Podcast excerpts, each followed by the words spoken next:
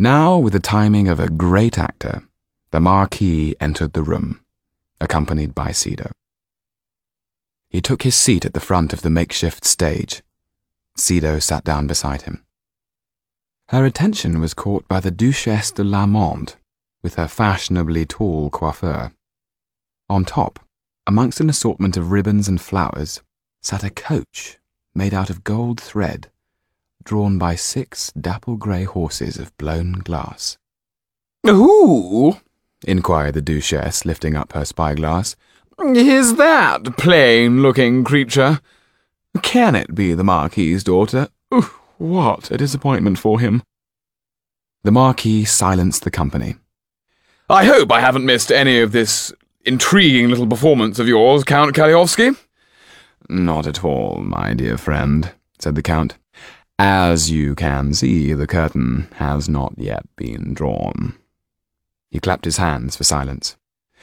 Messieurs et mesdames, to thank the Marquis for this splendid evening, I have brought him a show from the theatre at the Rue du Temple.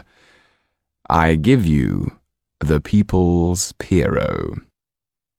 There was a round of applause as the curtain was pulled back and Topolain brought the Pierrot to the front of the stage. The magician started, as always, by demonstrating to the audience its lack of strings. Monsieur le Marquis, Count Kalliovski, my lords and ladies, he announced with a flourish.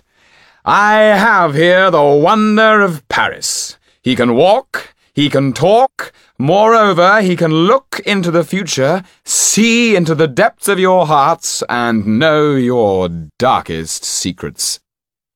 Why would it want to do that? interrupted the Marquis. It seems most impertinent.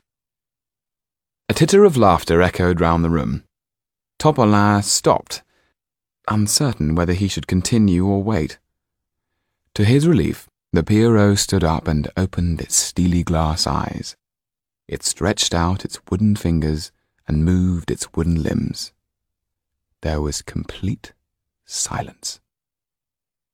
Topolain recovered himself and began to work his audience. He lifted up the Pierrot's baggy blue top to show the carved wooden torso.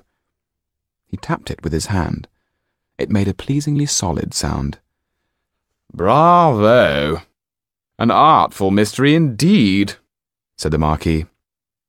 Count Kalliovski stared fixedly at the wooden Pierrot. He too was intrigued to know how the strange doll worked. Ask the Pierrot a question, said Topolain. I promise you the answer will not disappoint. Yann, from his vantage point hidden in the shadows, could see the stage and the audience clearly. Tetu, standing beside him, was working the Pierrot, though how he did it remained to Yann a profound mystery. It was their combined talents that made the show the success it was. Mm, tell me then, what kind of dog have I got? said a lady with face patches and a painted fan. This was what Yann could do read minds and throw his voice so that it sounded as if the Pierrot was talking. A spaniel. She had puppies three days ago.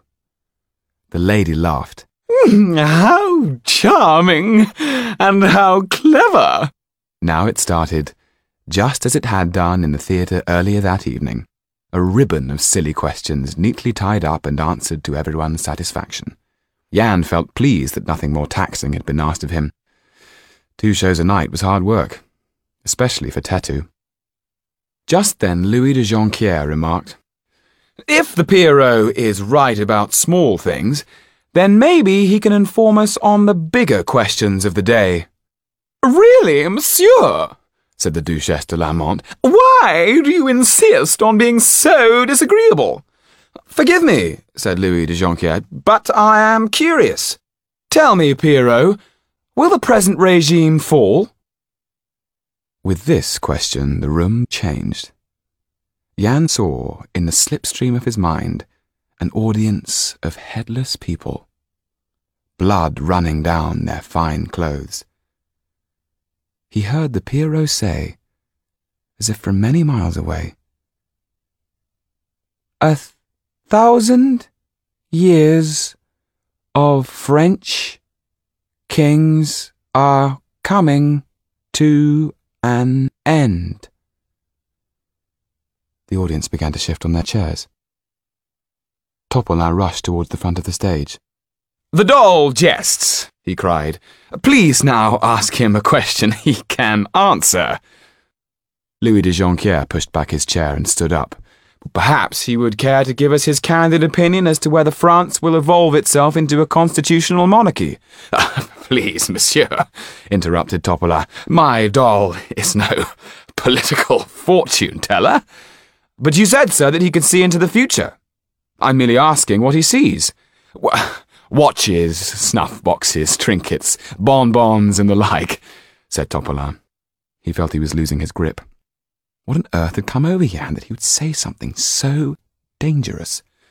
Humour me, the young man persisted. Yann looked out at all the fine ladies and gentlemen, at the emeralds, rubies, and diamonds that glittered on wilted flesh. Louis de Jonquière appeared to be holding his blood-soaked head under his arm. Yann heard the Pierrot say, I see you all drowning in blood.